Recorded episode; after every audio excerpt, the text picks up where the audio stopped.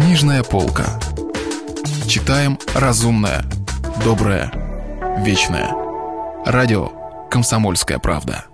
Марк Твен. Приключения Тома Сойера. Читает Стас Бабицкий. Глава 29. В тот вечер Том с Геком приготовились ко всему. Они до 9 часов вечера слонялись вокруг трактира. Один из них сторожил переулок, а другой — дверь трактира. Никто не входил в переулок и не выходил из него, и в трактир не заходил никто, похожий на испанца. Ночь обещала быть светлой, и Том отправился домой, уговорившись, что если будет очень темно, Гек прибежит и мяукнет, а он тогда вылезет в окно и попробует подобрать ключи. Но было все так же светло. И Гек, постояв на страже до 12, залег спать в пустую бочку из-под сахара. Во вторник мальчикам опять не повезло. В среду тоже. Зато в четверг ночь выдалась темная. Том заблаговременно вылез в окно, захватив теткин жестяной фонарь и широкое полотенце, чтобы закрывать свет. Он спрятал фонарь в бочку из-под сахара, где ночевал Гек, и стал на стражу. За час до полуночи трактир закрылся, и все огни в нем погасли, а других поблизости и не было. Испанец так и не показывался – Никто не входил в переулок и не выходил из него. Все как будто бы складывалось отлично. Темень была непроглядная, и полная тишина нарушалась лишь изредка воркотней далекого грома. Том достал фонарь, зажег его в бочке, хорошенько закутал полотенцем, и оба искателя приключений во тьме прокрались к трактиру. Гек занял сторожевой пост, а Том ощупью пробрался в переулок. Потом потянулось тревожное ожидание, придавившее Гека словно горой. Ему захотелось, чтобы перед ним блеснул свет фонаря.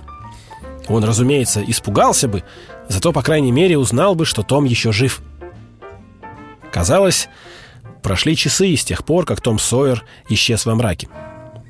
Наверное, он лежит без чувств, а может и умер. А может, у него сердце разорвалось от страха и волнения.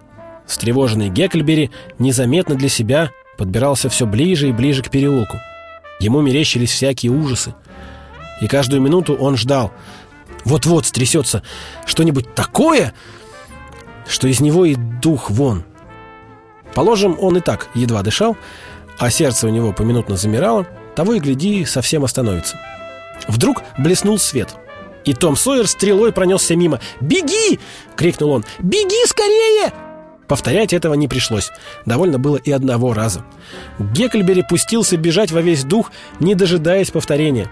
Мальчики не останавливались, пока не добежали до навеса, возле старой бойни, ну, на другом конце города. Как только они влетели под навес, разразилась гроза и хлынул проливной дождь. Том, едва переводя дыхание, сказал «Гек, вот это было страшно!» Стал я пробовать ключи. Тихонько, как можно тише. Попробовал два, а наделал такого шума, что я даже дышать не мог. Так испугался. А в замке они все равно не поворачивались. Я уж и сам не знал, что делаю. Дернул за ручку, а дверь и отворилась. Она и заперта-то не была. Я шмых туда, снял с фонаря полотенце. «Ну, и что же ты увидел, Том?» «Гек, я чуть не наступил на руку. Индейцу Джо!» «Быть не может!» «Да!» Лежит на полу и спит, как убитый, раскинув руки. И все с тем же пластырем на глазу. Он не пошевелился даже. Пьян, наверное. Но я подхватил полотенце и бегом. Ой, я бы и думать забыл про полотенце.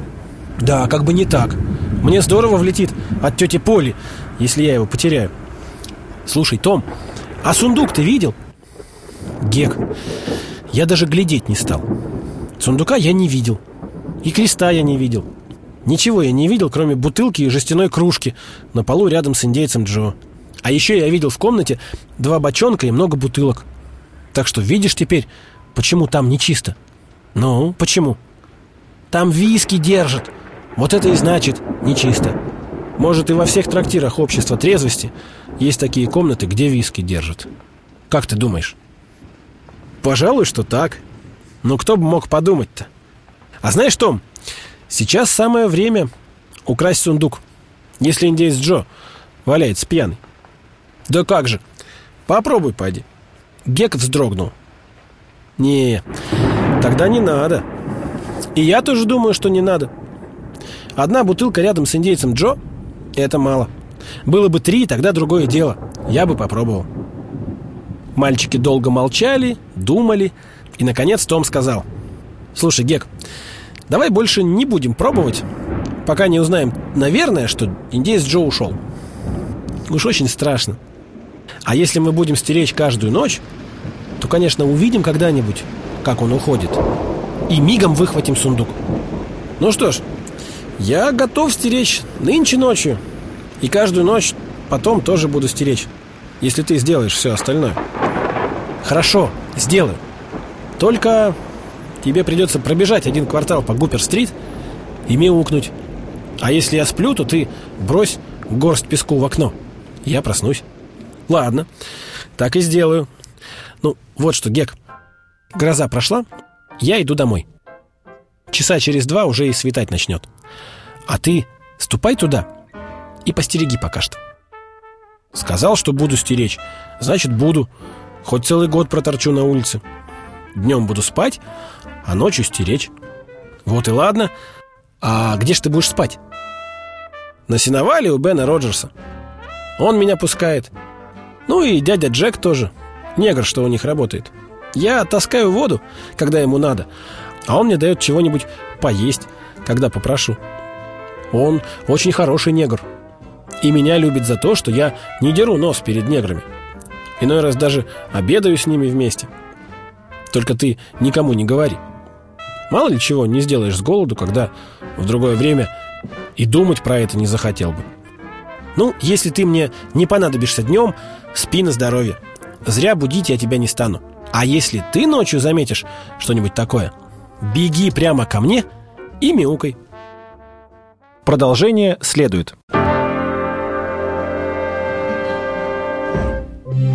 Если вы пропустили главу любимого произведения или хотите послушать книгу целиком, добро пожаловать к нам на сайт kp.ru слэш радио раздел «Книжная полка».